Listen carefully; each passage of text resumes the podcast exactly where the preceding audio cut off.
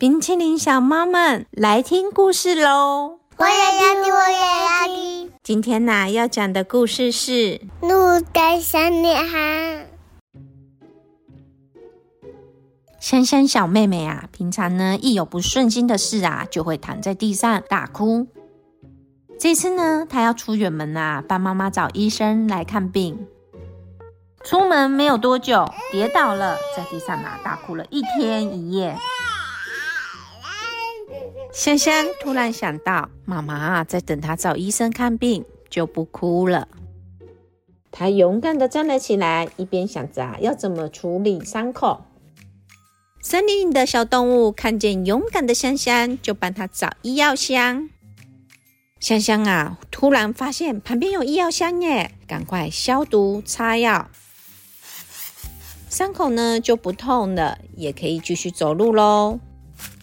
香香继续走，走到肚子饿了，又在地上大哭一天一夜。香香突然想到，妈妈在等她找医生看病，就不哭了。她勇敢的站了起来，到处找东西吃。森林里的小动物啊，看到勇敢的香香，就帮她准备水果。香香突然发现旁边有水果，赶快拿起来吃。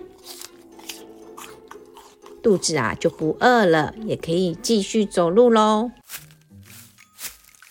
香香继续走，走不动了，又在地上大哭一天一夜。香香突然想到，妈妈啊在等她找医生看病，就不哭了。她勇敢的站了起来，捏捏自己的腿，准备呢再继续出发，去到医生的家。但医生出门了。回到家后，医生正在帮妈妈看病。原来呀、森林里的小动物有帮忙通知医生去香香的家里帮妈妈看病。香香发现，她每一次勇敢的站起来，就会有小动物来帮忙。香香知道，未来呢，她还是可能会跌倒，但不会再躺在地上大哭一天一夜。只要她勇敢的站起来，事情啊就会有好的改变。今天的猫妈咪讲故事就到这里结束喽。你最喜欢故事里的哪个角色呢？快和你的爸爸妈妈分享，也欢迎到我们的 FB 社团亲子共读学习室来和你的冰淇淋小猫朋友分享喽。